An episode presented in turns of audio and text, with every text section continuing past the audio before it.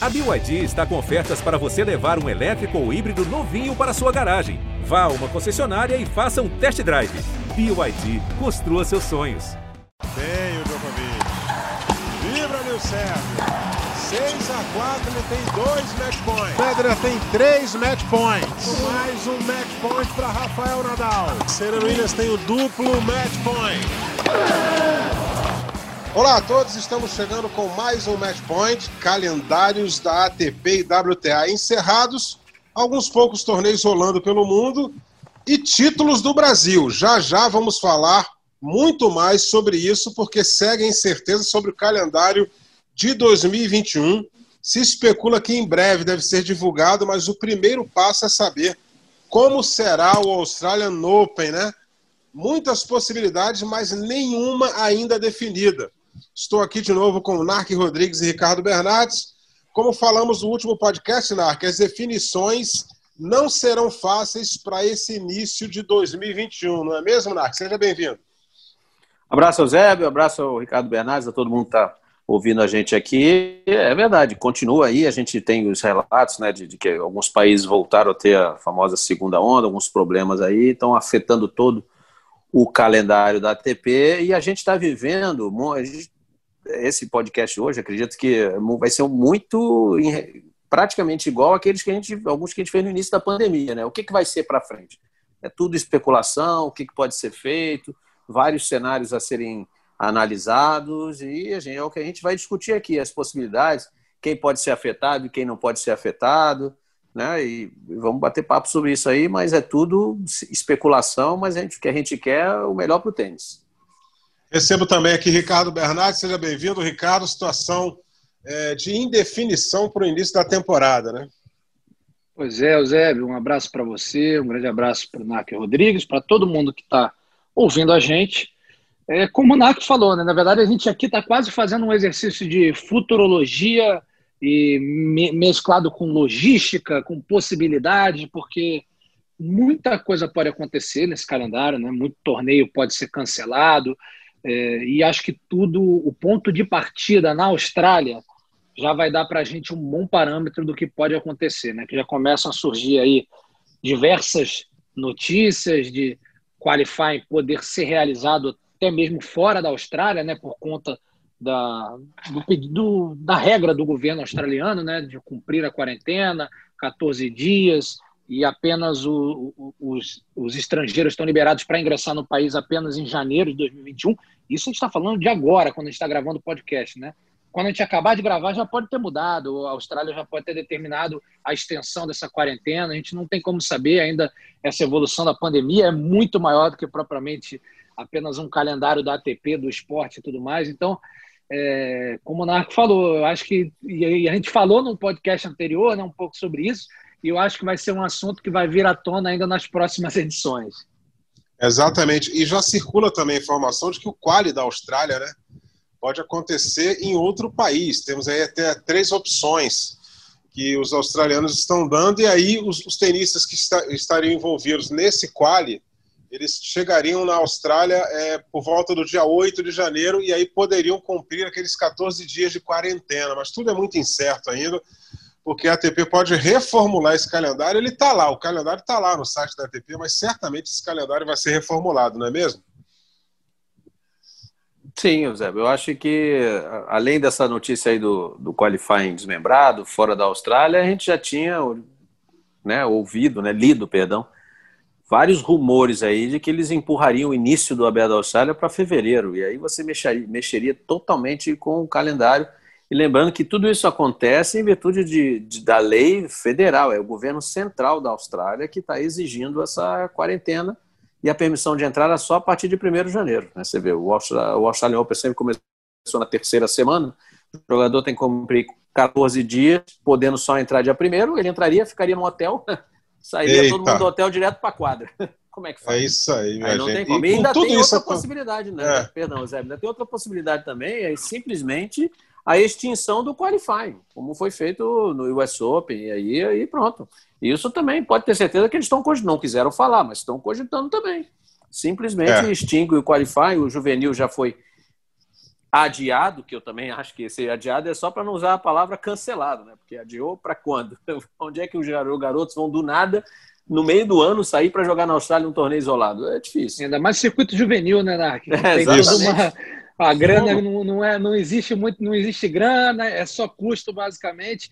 E bom lembrar também, o Zé Benac, que o Woodbridge, que trabalha né, na Federação de Tênis Australiana, um grande tenista do pista, Sim, muito, Todd Woodbridge, isso. É, muito campeão. Ele, ele trabalha hoje, ele está falando que é, a Austrália está tentando seguir o melhor protocolo possível para que tenha a realização do torneio com toda a segurança do mundo, mas ao mesmo tempo sem deixar de lado o, o aspecto técnico. Né? Apesar de ter essa quarentena de 14 dias, ele diz que está lutando, a Federação Australiana, junto com o governo, para tentar elaborar um protocolo para que os jogadores possam treinar, né? Porque, teoricamente, se a gente resolve. Se eu e Narc Rodrigues resolvemos entrar na Austrália no dia 2 de janeiro, a gente só poderia sair do quarto do hotel ou da residência que a gente tiver no dia 16. Não pode sair. Se sair e for pego, né, o, o, o, bicho pega, né? Então, ele tá, estão tentando elaborar para que, obviamente, não, ter, não esteja também um, um, um, aspecto técnico muito prejudicado. Um tenista 14 uhum. dias sem treinar no início de uma temporada, né? É uma coisa meio fora do, dos parâmetros. Então, ao que parece, né, o calendário realmente vai começar mais tarde, né? Pelo menos o Australian Open, que é o grande ponto de partida do ano. Deve ser empurrado sim para o início de fevereiro. E com isso, muita coisa deve mudar para 2021. Acho que vai ser aquele calendário pensado mensalmente. Mensalmente vamos fazer isso, ó e esse aqui deu problema, esse país resolveu fechar, então muda aqui o calendário, pega essa data, coloca para lá, vai ser um quebra-cabeça bem complicado para quem monta esse calendário da ATP. É, e com tudo isso acontecendo no mundo e, e, e, todo mundo tem acesso a tudo quanto é notícia na palma da mão hoje em dia, o povo insiste em ficar indo para a rua. Só vou abrir um parênteses aqui dentro do nosso podcast. Esse fim de semana no Rio de Janeiro foi um negócio terrível terrível para você circular.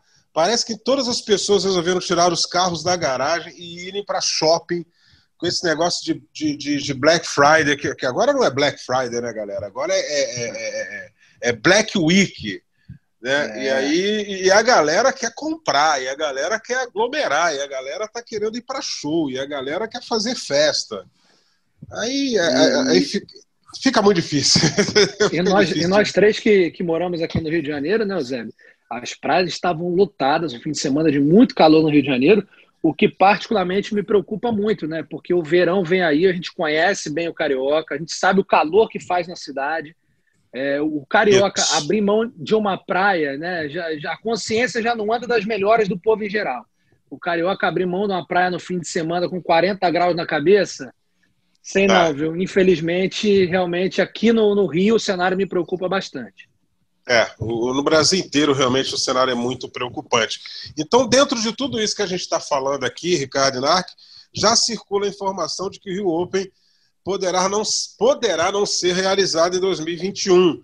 É, ainda oficialmente não tivemos esse anúncio, é bom que se diga isso, não tivemos um anúncio oficial, nem por parte da ATP e nem da organização do torneio mas já foi falado aqui na imprensa brasileira e na imprensa internacional esta possibilidade do torneio não acontecer em 2021, justamente pelo fato do calendário é, poder ser empurrado com relação ao aberto da Austrália.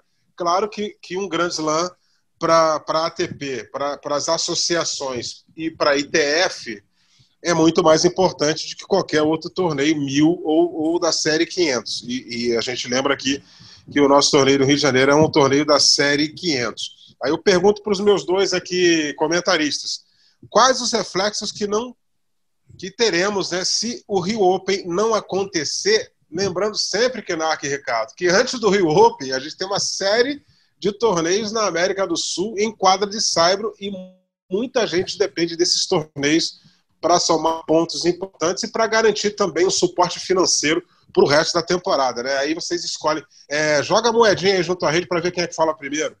Vou deixar o Ricardo. Ah, aí, aí é, muito, é, muita gentileza. Isso aqui é tênis purinho, aquele desculpa quando a bola bate na fita. Ricardo tem muita moral. Então Ricardo vamos lá, Narc, me permita. É, primeiro circulou, circulou na imprensa internacional que a data do, do Rio Open seria vendido para a Arábia Saudita. Eu pude apurar rapidamente que não será o caso do Rio Open. Existe essa possibilidade dentro da ATP. Você pode, você que é o detentor da data, você pode emprestar, de repente, por um ano, por dois anos, dependendo do acordo, para outro lugar. Existe essa possibilidade, mas não será o caso do Rio Open esse ano. E a gente voltando para a Austrália, como você falou, Zé, né? Que norteia tudo, né? Que vai nortear são os grandes lãs. Aí você vai encaixando os torneios à medida que você conseguir.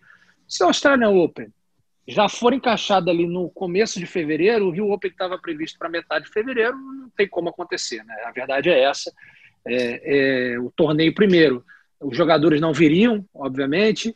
Você tem toda uma gira sul-americana que está encaixada ali, essa eu vou deixar até para o Narc esmiuçar. E aí tem dois reflexos que eu vou citar antes do Narc que me preocupam bastante. O primeiro reflexo é, diz respeito ao tênis no Brasil. É muito difícil fazer tênis no Brasil.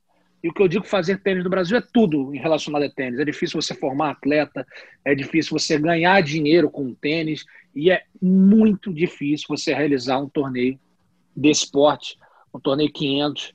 É, até acho que algumas, algumas críticas recentes que o Rio Open recebeu de enfraquecimento são até injustas, porque eu já pude conversar várias vezes com o Luiz Carvalho, que é o diretor do torneio, e ele me mostrou algumas coisas, jogadores que ele tentou, as respostas que os jogadores deram. deram. Então, significa assim, existe uma, uma tentativa do torneio. A gente sabe, já, já foi falado inúmeros fatores, desde o piso, a data, a gente está afastado do grande centro do tênis mundial, que é no hemisfério norte, principalmente na Europa. Então, tudo isso são fatores que, que dificultam. Então, por que eu tenho essa preocupação?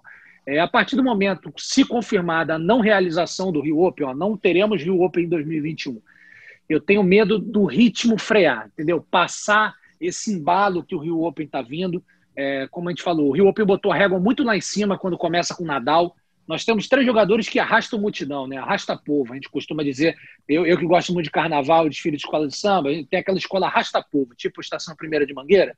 E nós temos três arrasta povos no, no tênis, que é Djokovic, Federer e Nadal. Então o Rio Open já começou com o Nadal lá em cima, três anos consecutivos, aquele frenesi todo. Quando o Nadal não começa a vir mais, a gente não consegue nem trazer um Djokovic, trazer um Federer, mas temos aí um atual campeão de Grand Slam, é, dois tenistas que jogaram finals agora são tenistas figurinhas carimbadas aqui, Dominic Thiem e Diego Schwartzman. Então eu tenho medo de um pouco é, enfraquecer no sentido da, da, da, projeção do torneio e, consequentemente, ir mitigando o torneio, né? ele ficando enfraquecido, enfraquecido, até que, tomara que não aconteça, chega um momento que ele não seja mais realizado. E aí eu vou fazer um outro recorte rapidamente para os jogadores brasileiros, né? A gente sabe que nenhum, atualmente nenhum dos jogadores brasileiros conseguiria entrar na chave de um 500 ali na Europa, né? nenhum Thiago Monteiro que está entre os 100 ali, com o ranking que ele está, num bom, num bom torneio 500, ele dificilmente entraria direto na chave.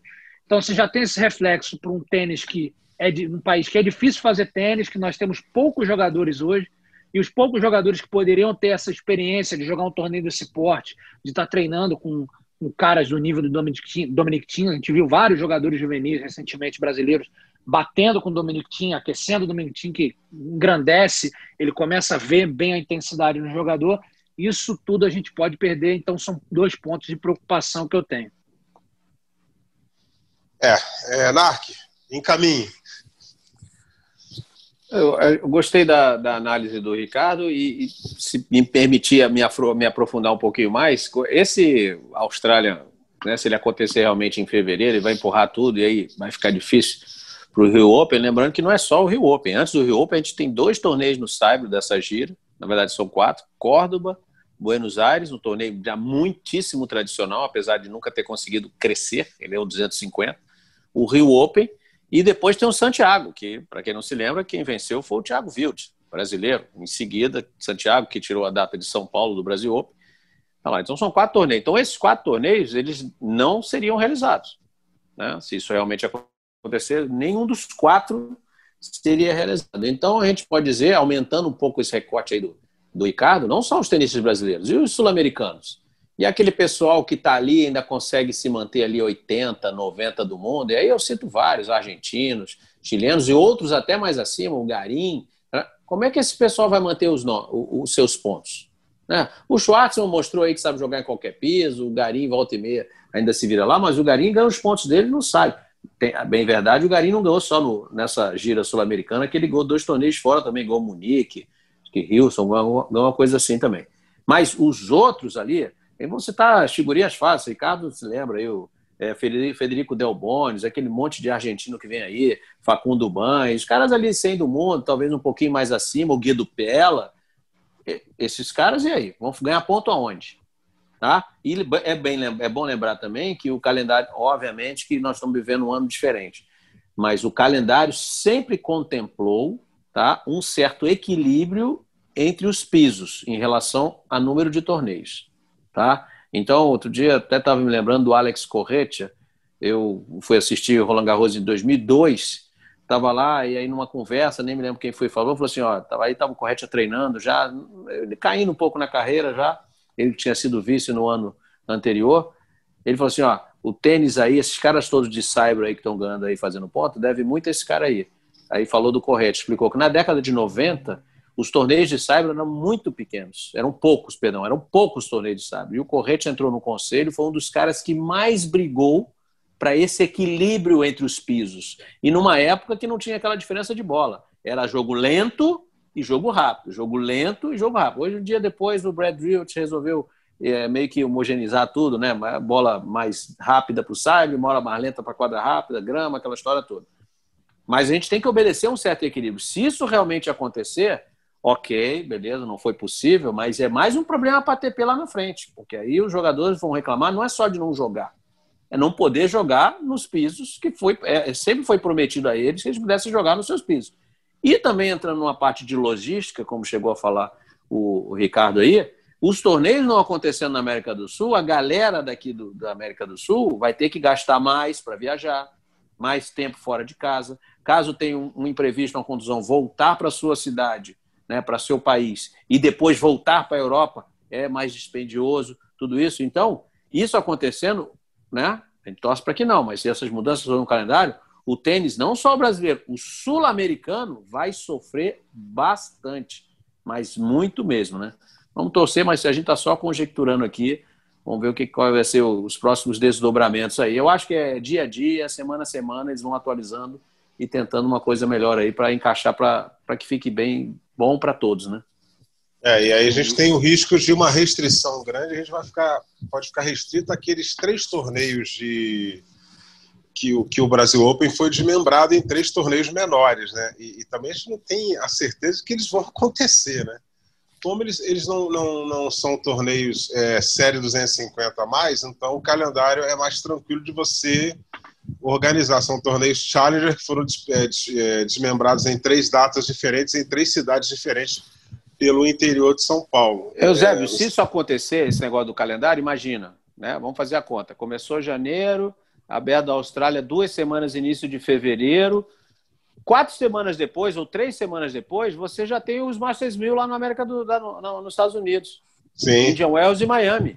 E aí, se entrar esse papo aí, é, Arábia Saudita, sei lá, essas coisas aí. Tem Dubai também, um ATP 500 Dubai, Acapulco, que é quadradura, ATP. Cara, a gente só vai ter Saibro em Monte Carlo. Imagina, em abril. É, você só vai pegar, na verdade, aquela sequência preparativa para Roland Garros, né? Você não vai ter essa, essa gira Sim. primeiro, vai, vai ser um calendário de Saibro extremamente reduzido.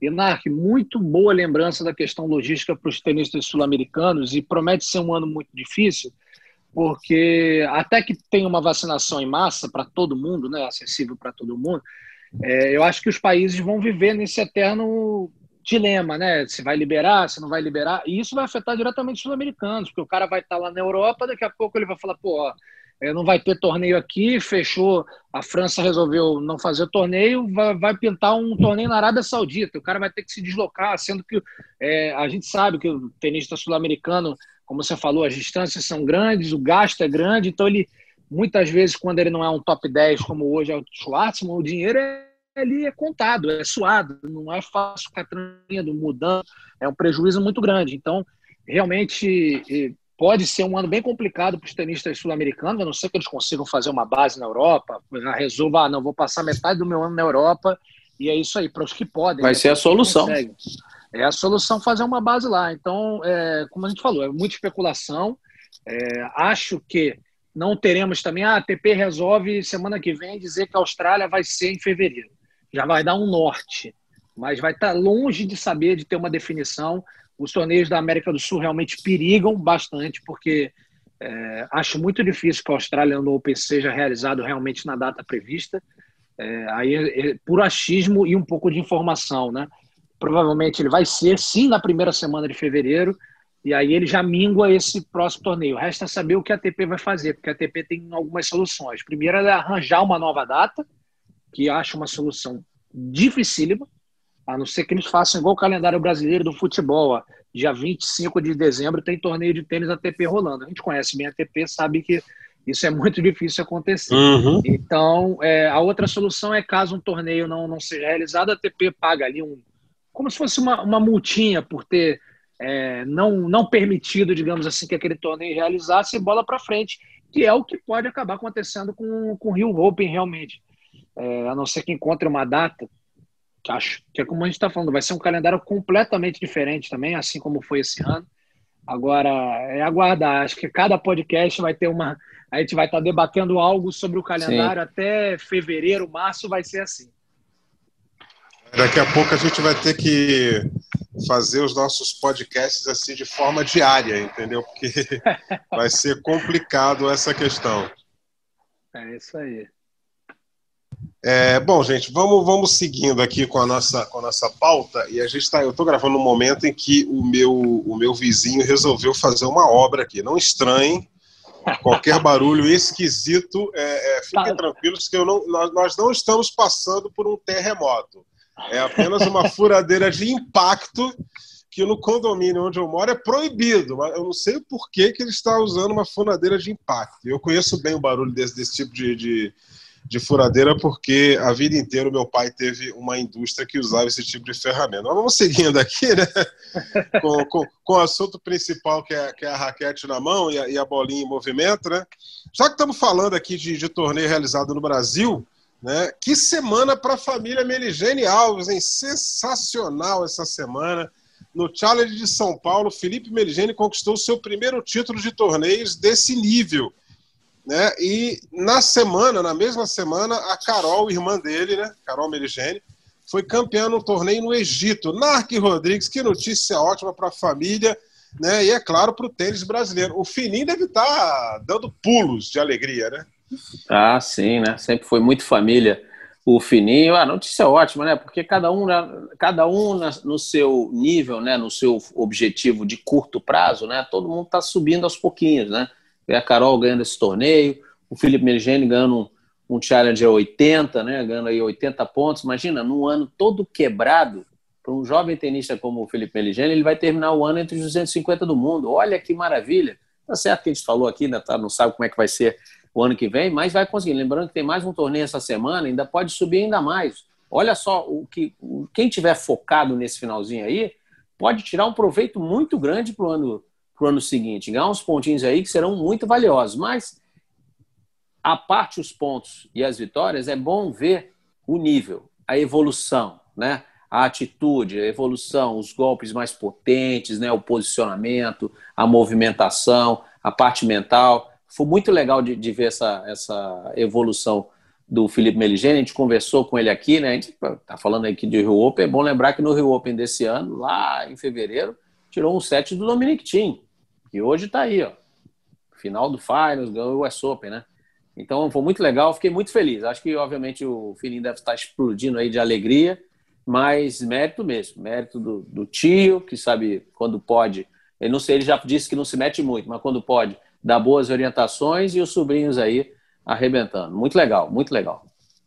Legal. Ricardo, é, você que acompanha bem o, o tênis da base, né? É, é, é é, tudo bem que você vai abrir, vai abrir a discussão também e vai comentar sobre o Felipe Meligeni, mas é, a Carol, com esse bom resultado, dessas meninas aí que, que estão em atividade, tirando a Luiz Stefani, que, que, priorizou a carreira na dupla, né, embora a Luiz acho que tenha a intenção de jogar simples, é, dessas meninas aí, qual é que você vê com, com bom potencial? Não vale a Biadade, que a Biadade já chegou. Mas qual é que você vê com potencial para conquistar pontos importantes, torneios importantes e subir no ranking? Olha, Eusébio, é, o tênis feminino, acho que o tênis brasileiro em geral passa um momento, não vou dizer ruim, mas um momento de, de estabilidade para baixo ali, né? A gente não está vendo nenhum, nenhum, A gente tem o Thiago Monteiro ali, que luta para se manter entre os 100, a gente tem o Thiago Wilde, que daqui a pouco a gente vai falar um pouco sobre ele, que está buscando. E, e, no feminino, eu acho que a, a, a situação ainda é um pouco mais complicada. A gente tem a Bia, como você falou, que já chegou, aí passou por uma questão de afastamento por conta do doping, está retornando. E aí você tem a Luísa que está bem nas duplas, essa a gente já pode tratar como uma realidade, né? Top 40, top 30 ali de duplas. Eu, eu acho, eu confio ainda, eu acho que a Ingrid, a Ingrid Martins, ela, eu acho que ela tem um bom jogo mas ainda muito longe do que a gente possa esperar ali para um top 100. Entendeu? Tanto que se você pega o ranking né, das tenistas brasileiras, aí você vai ver só a Gabriela C ali, que é uma batalhadora, é bom, é bom a gente dizer, só que a Gabriela já tem 27 anos, está ali 230, 240 do mundo. É, ela é uma batalhadora, mas ainda ela tem alguns limitadores ali técnicos e até físicos que muito dificilmente vão fazer com que ela almeje um top 100. Então eu acho que dessas aí a Carol também tem, tem uma luta, um espírito né, de quadra muito bacana.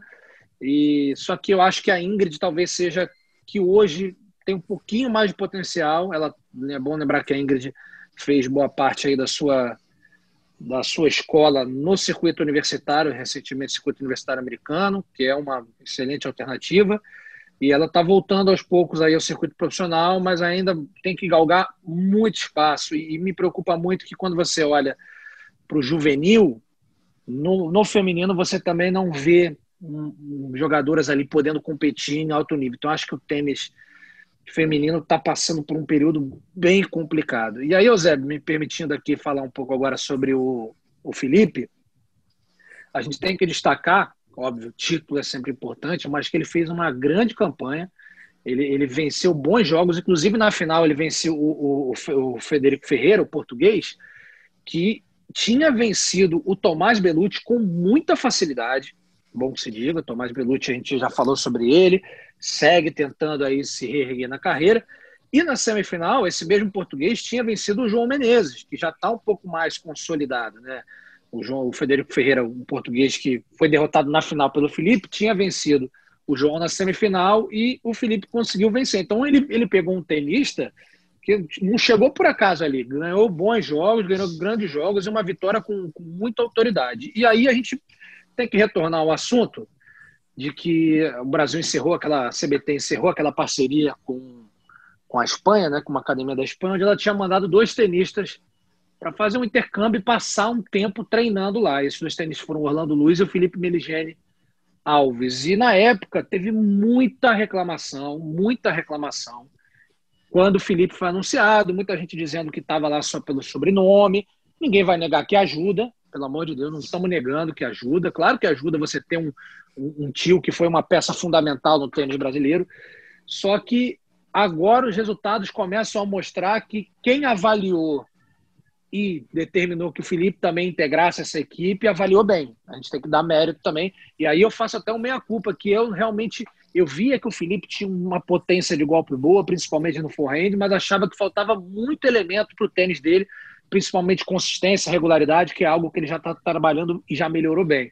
Então a gente tem que dar também esse crédito para quem avaliou e fez com que o Felipe treinasse lá um tempo. Os resultados estão começando a vir. A gente lembra que o Felipe teve um, um, resultado legal no juvenil, que ele foi campeão do US Open de duplas ao lado de um tenista da Bolívia.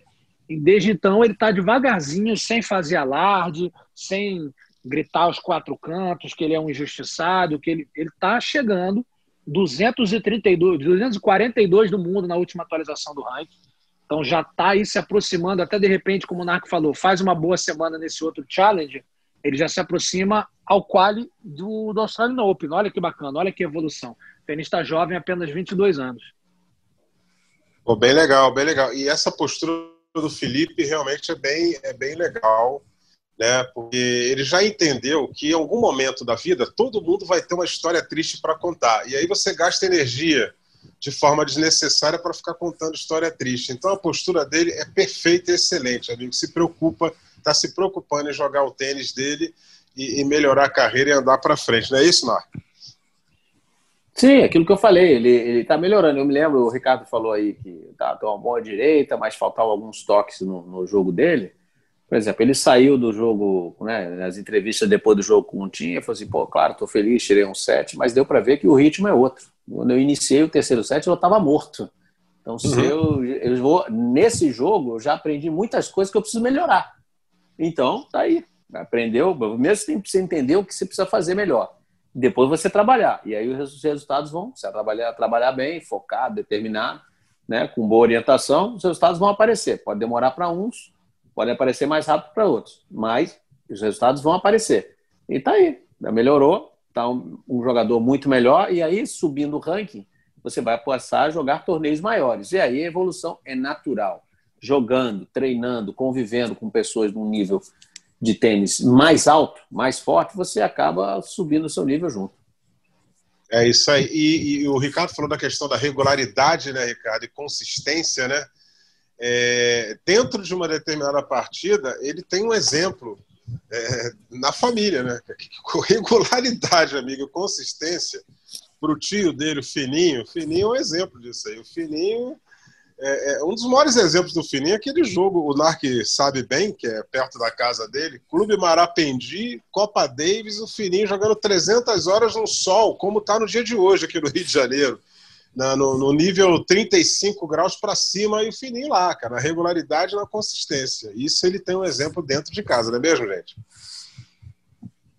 Ah, sem dúvida, um espírito né, de, de luta, de atitude, de saber entender o jogo, saber os elementos que, você, que te favorecem no jogo e os elementos que você não faz tão bem, que você precisa é, evoluir. E eu acho que o Felipe mostra sim uma maturidade, um crescimento.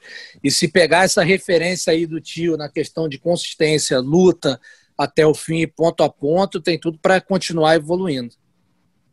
É isso aí, gente, é isso aí. Bom, agora vamos, vamos encaminhar aqui o assunto para o pro, pro Thiago Vilde, né? Se, se por um lado aqui veio a alegria, né, e essa boa notícia da vitória do Felipe, vitória da Carol, é, tivemos uma ponta de decepção pelo resultado do Thiago Vilde, né, Ricardo? Pois é, Zé. Ele acabou perdendo a primeira rodada, ele era o cabeça 2 do torneio. Eu acho que para contextualizar rapidamente essa derrota dele, é bom a gente fazer um, um, uma voltinha ao passado. Ele perdeu para o Orlando Luiz, né? A maioria grande, das pessoas que estão acompanhando a gente sabe, conhecem os dois tenistas. Então, mas só para relembrar, que às vezes pode ter alguém que está chegando pela primeira vez e a gente quer passar todos os elementos. O Orlando Luiz foi um tenista, talvez, é, o NARC talvez tenha até mais elementos depois para falar, mas eu acho que no, no, juvenil dos últimos 20 anos foi o tenista que teve o maior holofote em cima dele. Era um garoto que desde 14 anos já tinha resultado, com 15 assina patrocínio, com uma grande marca de, de material esportivo. Então, foi um garoto que teve um frenesi muito grande e com 16 anos de idade ele já estava fazendo é, semifinal de, de Grand Slam juvenil, jogando com Rublev, fazendo jogo duro com Rublev. É, fez com 16 anos também uma semifinal de Challenge. Então, parecia que ele ia ter uma ascensão meteórica. E como a gente falou agora do Felipe, o Orlando foi junto com o Felipe treinar na Espanha. E em algum momento, não, aí muita coisa pode ter influência, né? É, claro que ele tinha muito a evoluir no jogo do juvenil profissional completamente diferente, é, mas ele tinha potencial. E em algum momento esse potencial foi perdendo força.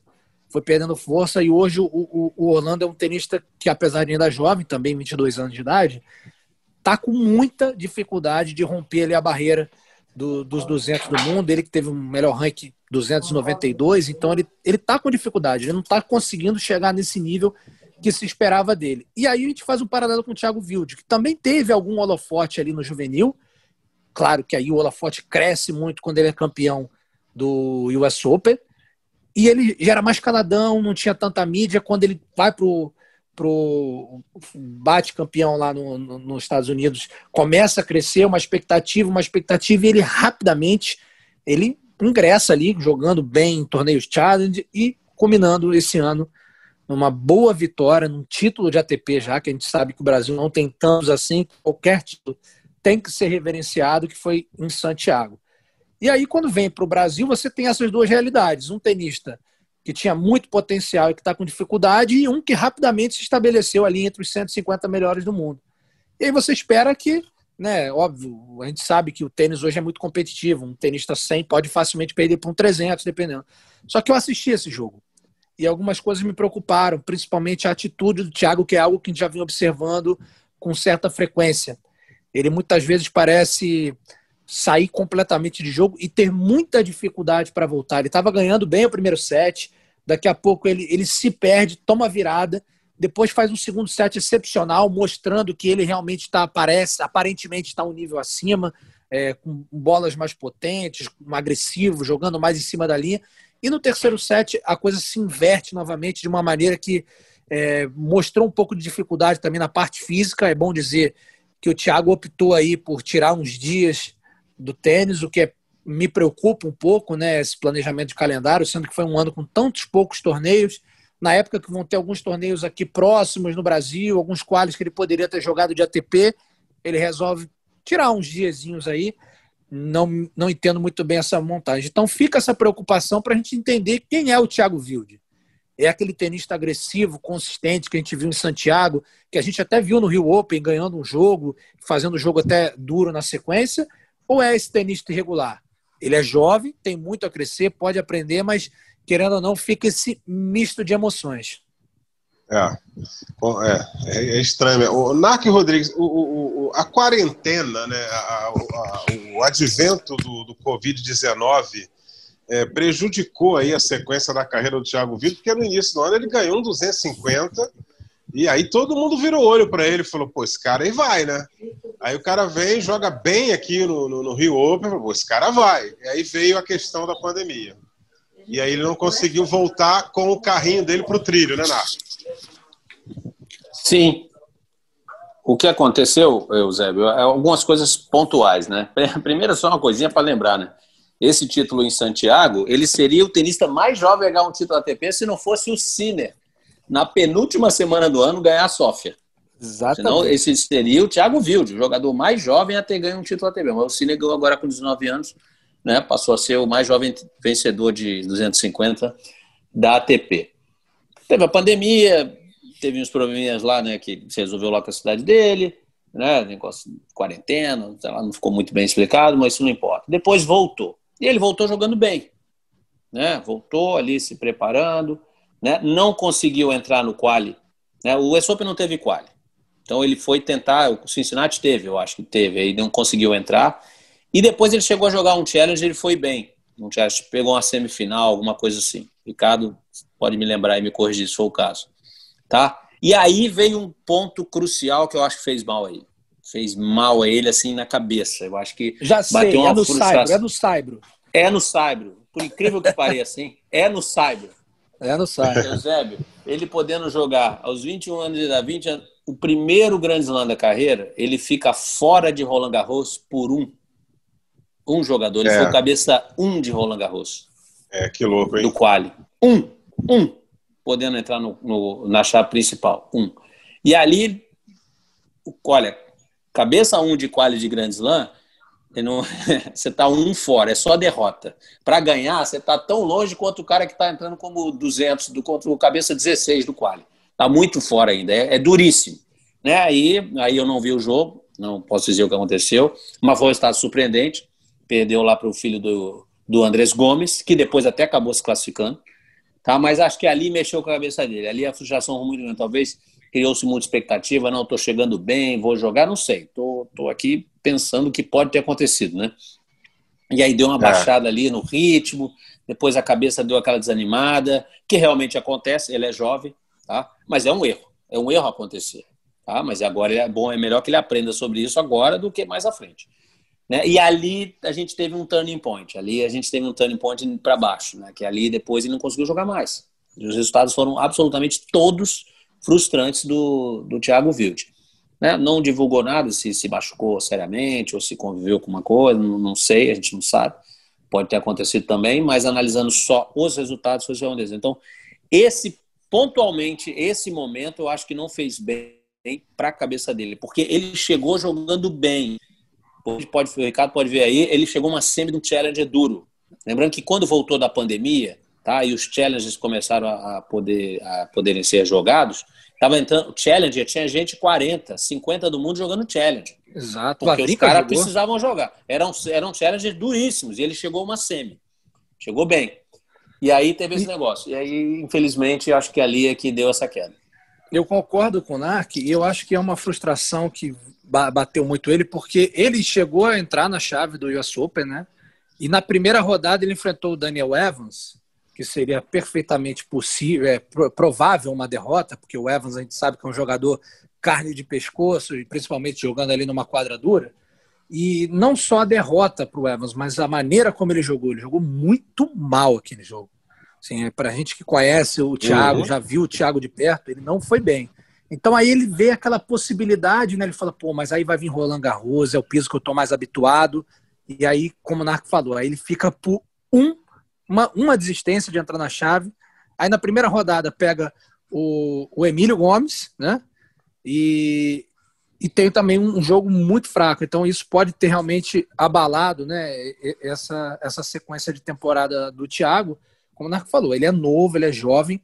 E eu lembro que uma vez eu conversei com o pai dele, o Claudio Wilde, e o Claudio é, fazendo uma leitura, o Claudio até falou: é, eu, não, eu não acompanho muito o Thiago, porque é bom não misturar, mas eu, eu sei que o Thiago tem uma coisa ele tem uma, é, ele tem uma vontade de não perder maior do que a vontade de ganhar.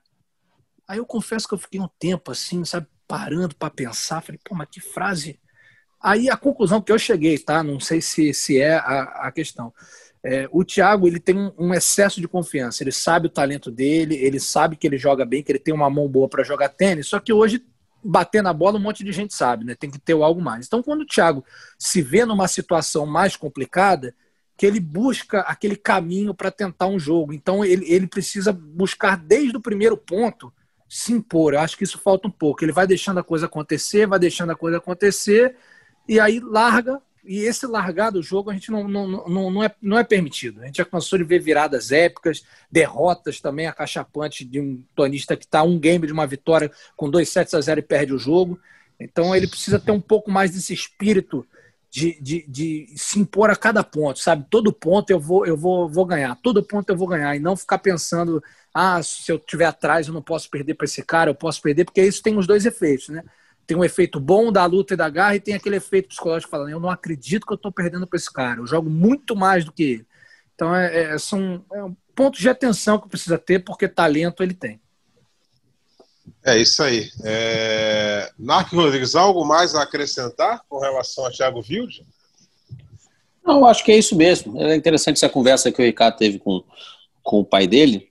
Porque a gente fala, eu gosto de ter um tênis agressivo, tudo, aquela só, mas a vontade de não perder é maior que a vontade de ganhar. Então, acho vontade de não perder significa o quê? Então, que o cara que é agressivo, então ele deixa de ser agressivo para não, não vou arriscar porque eu vou ficar aqui, entendeu? Então, esse é o tipo de coisa que afeta diretamente no, no estilo, na mente, né? O que a gente está falando aqui, eu, tudo concerne aqui quem está falando, na mente, na frustração, naquela coisa que não soube trabalhar para manter o o foco do jogo, da partida em dia, né? E realmente você me corrigiu, ele chegou a participar do US Open, que ele entrou direto, foi o primeiro Grand Slam na volta da pandemia, mas jogou mal. É bom lembrar também, Ricardo, que o, o Thiago Wilde jogou Copa Davis agora. Né? O Brasil jogou lá, foi jogar na Austrália logo depois de Santiago, lembra? Uhum. Só que agora, uhum. pelo formato da Copa Davis, esses jogos de, da, da, segunda divisão de grupo Boa são em melhor de três sets. Então o Thiago Wilde entrou ali para fazer, acho que a primeira partida dele de cinco sets na vida.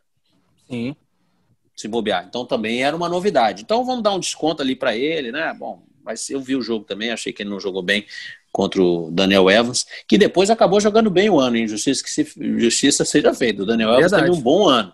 Jogou muito bem aí, teve bons resultados. Mas acho que o Roland Garros realmente foi aquela frustração, né? O piso que ele gosta, vem com, né, tendo, ganha o título lá em Santiago. Mas vamos ver, vamos ver bola para frente e vamos acompanhar mais o Ele é muito, muito jovem. E só lembrando, os caras que o, que o Orlandinho, né, voltar um pouquinho atrás, os caras que o Orlandinho jogava lá, que, né, tinha aquele cartaz todo no juvenil, são todos caras que hoje estão despontando aí.